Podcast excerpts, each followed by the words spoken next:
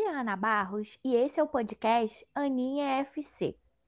Hoje vamos falar das prévias da grande decisão da Taça Libertadores que vai acontecer no próximo dia 27 de novembro, sábado, às 8 horas, entre Flamengo e Palmeiras. Para conversarmos sobre esse assunto, convidamos o jornalista Vitor Aroca. Olá, Vitor. Oi, Ana, tudo bom? Mais uma vez um prazer estar aqui no seu podcast. Vitor, a gente sabe que o Flamengo lidou nesses 50 dias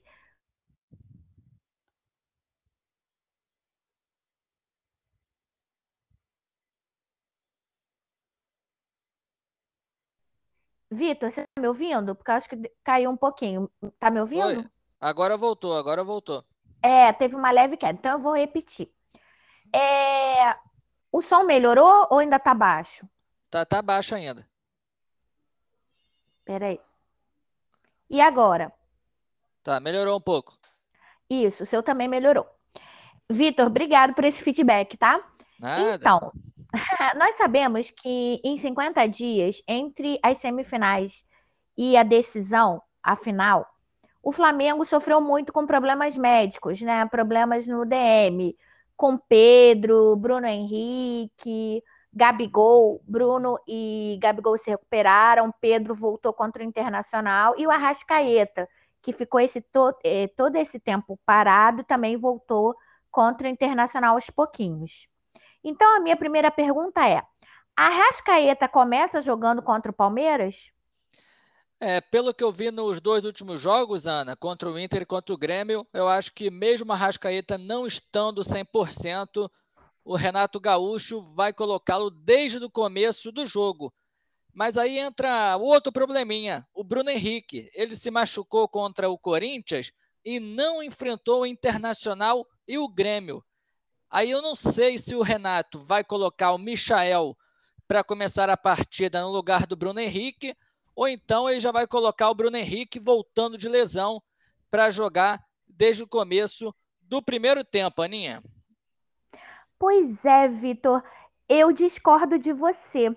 Eu acho que o Arrascaeta. Bom, eu não sei realmente o que, que o Renato Gaúcho vai fazer, mas, a meu ver, o Arrascaeta não deveria começar jogando. Deveria começar o pequeno Misha, que é o Michael, e ele entrar ou no segundo tempo ou faltando 30 minutos para o final do jogo. E eu creio que o Bruno Henrique vai entrar sim, de cara. Ele está sendo poupado, ele teve essa lesão que deixou todo mundo preocupado, né? Porque o Pedro tinha lesionado o joelho e o departamento médico do Flamengo manteve um tratamento conservador durante muito tempo, até ele procurar um médico particular que indicou artroscopia e agora ele conseguiu voltar, graças a Deus. E o Bruno Henrique ele tem uma tendinite no joelho. Isso. Então, a meu ver, eu creio que ele vai entrar e que o Michael vai entrar e o Arrascaeta depois. Mas, vendo os programas esportivos, hoje eu escutei o Casagrande e o PC Vasconcelos falando no Seleção Sport TV que o Arrascaeta é um jogador que ele precisa entrar de cara, porque ele vai ele vai se condicionando e se aquecendo no decorrer da partida. Enquanto o pequeno Michel, o Michael, já é um jogador de explosão de segundo tempo. Muitos acham que o Michael, que tem se destacado nas últimas partidas do Flamengo, deveria ser o titular logo de cara, mas ele cresce quando ele entra depois. Então, realmente, o que acontece na cabeça do treinador Renato Gaúcho, acho que nem eu, nem você, nem a torcida do Flamengo, literalmente, podem imaginar, né? É, acho que nem, nem o próprio Renato sabe ainda ao certo que vai fazer, né? Que Michael veio muito bem, cresceu com o Renato Gaúcho, ele não foi bem com o Rogério Senna, o Renato deu novas chances para o jogador que veio do Goiás e está aí mostrando seu futebol e também o porquê do Flamengo ter ido até lá o Serra Dourada contratar o baixinho Michael, que vive com um momento de depressão, já pensou também em suicídio, mas isso tudo já é passado do Michael e agora ele é vice-artilheiro do Brasileirão e está aí perto de ser campeão da Taça Libertadores, tendo a sua melhor temporada em sua carreira. Vitor, qual é o time ideal do Flamengo? O time ideal do Flamengo, ideal sem contar lesão, sem contar nada, é Diego Alves, Isla, Rodrigo Caio, Davi Luiz, Felipe Luiz. Aí no meio de campo, o Ilharão, Andréas Pereira e Everton Ribeiro. E o trio ofensivo, Arrascaeta, Bruno Henrique e Gabigol. Esse é o time do Flamengo esperado por toda a torcida, Ana. É, eu acho que você pontuou bem, porque sem as lesões, esse é o time ideal do Flamengo. Mas você acha que é esse time que vai entrar em campo? Então, para você, o Arrascaeta entra de cara. Sim, para mim, o Arrascaeta entra de cara. E a única dúvida minha é essa, do Bruno Henrique e do Michael. Mas acho que ainda o Bruno Henrique também já vai entrar de cara logo, pois ser o jogo mais decisivo do Flamengo na temporada. E o Michael vai ficar aquecendo desde o começo da partida para se o Flamengo tiver precisar, precisando, coloca o Michael para botar aquele fogo no parquinho. Vitor, quem é o favorito nesse confronto? Flamengo ou Palmeiras? Acho que não tem favorito, não. Já vimos isso na Supercopa do Brasil. Flamengo ficou duas, duas vezes à frente do Palmeiras. Palmeiras correu atrás, empatou o confronto. Acho que é um jogo muito equilibrado e por ser um jogo único, eu não vejo uma equipe assim muito favorita. O Flamengo vem numa melhor fase, o Palmeiras está na pior. Mas se a gente olhar, há dois meses atrás, o Palmeiras estava ganhando mais que a equipe do Flamengo. Então acho que nessa decisão não temos um favorito. Vou ficar em cima do muro. É 50% para cada lado eu também vou ficar em cima do muro. Eu acho que é 50-50 nesse momento. Engraçado como essa decisão, os palpites e as análises mudam o tempo todo, né? Porque na segunda-feira eu dava favoritismo para o Palmeiras de 52 a 48. Mas aí vieram os jogos né, do Flamengo contra o Inter e contra o Grêmio, a volta do Arrascaeta do Pedro, e aí tudo muda de figura. Eu também acho que é 50-50. Realmente houve uma gangorra. O Palmeiras conseguiu se encontrar, ficou em alta, quando o Flamengo, com as lesões e a falta de habilidade do Renato Gaúcho de alternar, alterar os esquemas, né? É, ficou em baixa e agora o Flamengo voltou a estar tá em alta e o Palmeiras está em baixa. É isso. Tem um, um ah, detalhe importante sobre o Flamengo. Depois, daqui a pouquinho, a gente vai falar sobre o Palmeiras, que também tem Outro fator muito importante: o Flamengo, há 17 jogos, não perde na Libertadores. Já é a maior sequência invicta da competição, igualando o Sporting Cristal do Peru lá no, nos anos de 1960. Ou seja, se o Flamengo empatar o confronto, ele vai somar 18 jogos invictos e vai se tornar a única equipe com essa maior invencibilidade da história da Libertadores. Até o momento são 17 jogos com 12 vitórias e 5 empates. E o Renato Gaúcho é o maior treinador da história da Libertadores em vitórias. Ele que levou o Fluminense para a final, foi, levou o Grêmio e foi campeão, agora chega em sua terceira final com a equipe do Flamengo. Ele já soma 50 vitórias como treinador, Aninha. Pois é, eu não sabia dessa estatística do Flamengo, muito interessante. Só que o Renato Gaúcho de hoje parece muito diferente daquele do Grêmio, né? Muito Sim, diferente. Mudou muito.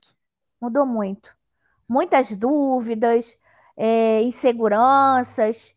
Ele falava tanto desse time de 200 milhões, mas não, não parece, frente aos problemas, conseguir arrumar as soluções, né? Mas enfim, a gente só vai ver o quebra para capar no sábado mesmo.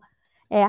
Qual o time que você acha ideal do Palmeiras? Porque, como a gente sabe, o Abel Ferreira, que é muito subestimado por, pela imprensa brasileira, o que eu não concordo, eu acho ele um bom técnico, fez muitas experiências nesse inteirinho para tentar achar o melhor antídoto contra o Flamengo. Você acha que ele entra com três zagueiros, com Felipe Melo de líbero, vai manter Rony e Dudu e vai colocar é, Rafael Veiga e Gustavo Scarpa juntos? Porque, assim, a meu ver, é assim que ele vai entrar. Ou você pensa que ele vai fazer alguma coisa diferente?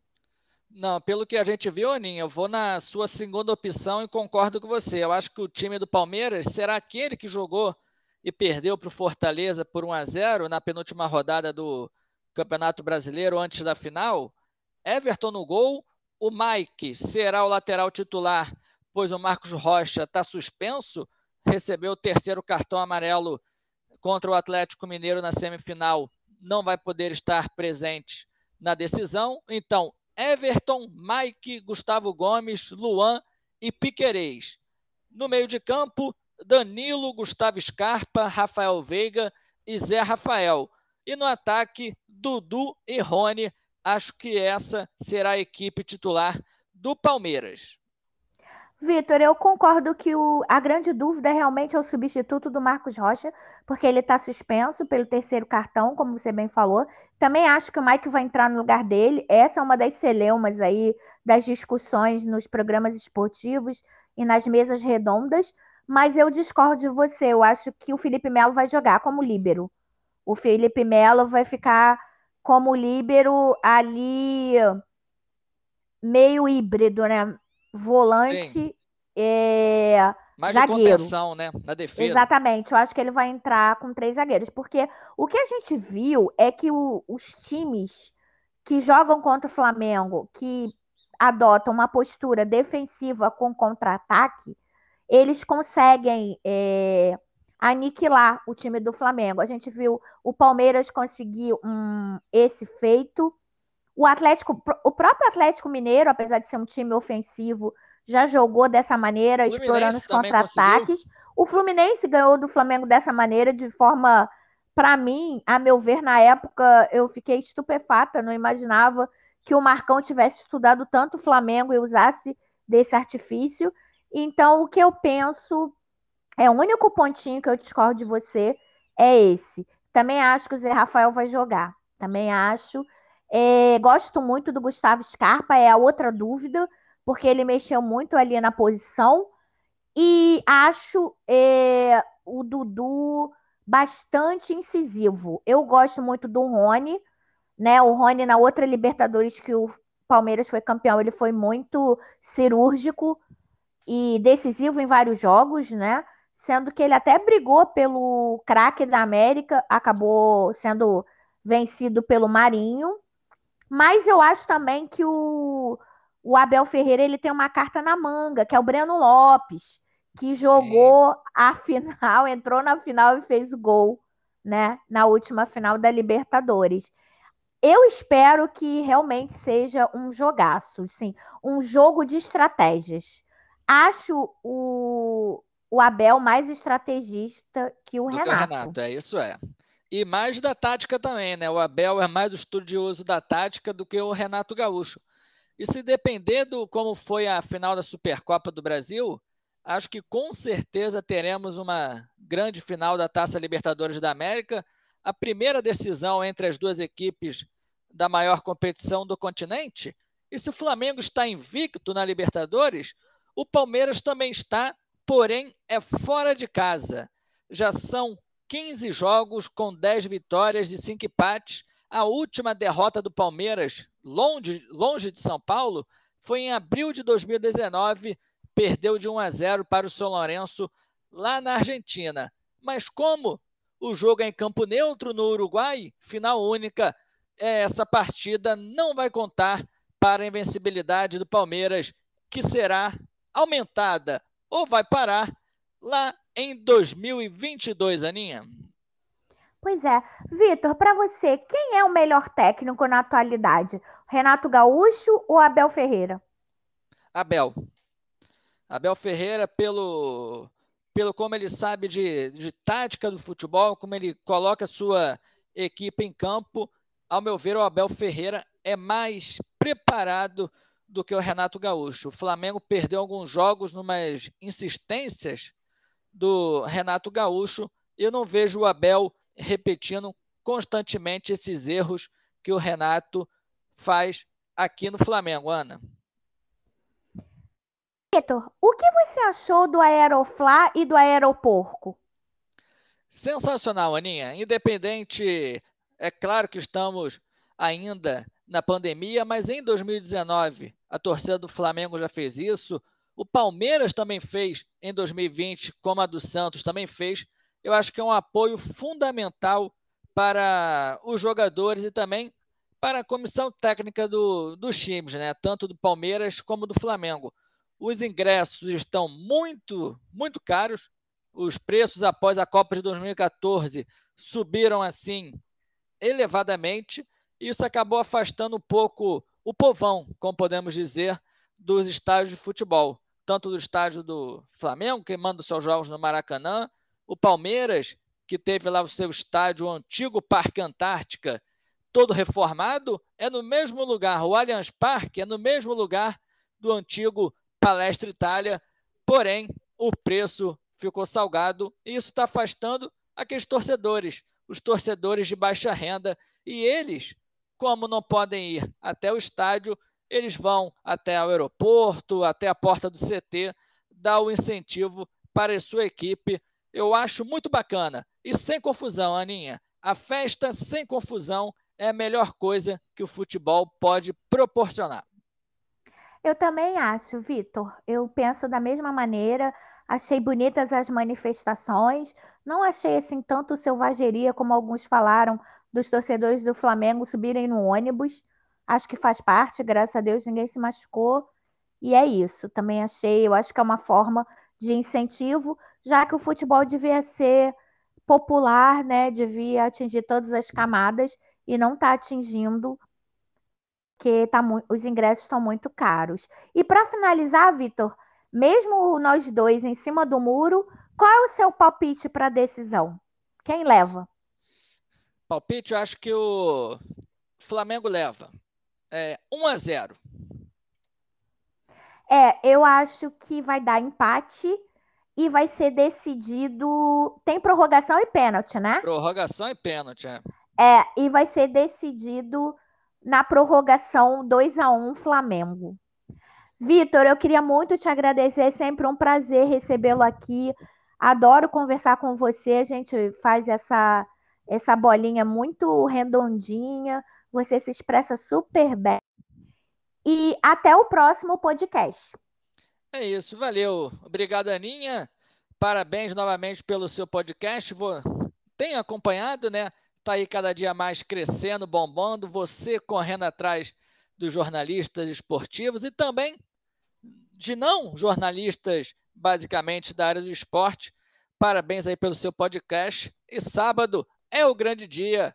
E se Deus permitir, estaremos aqui novamente fazendo mais podcast. Beijo, Aninha. Beijo, até. Até.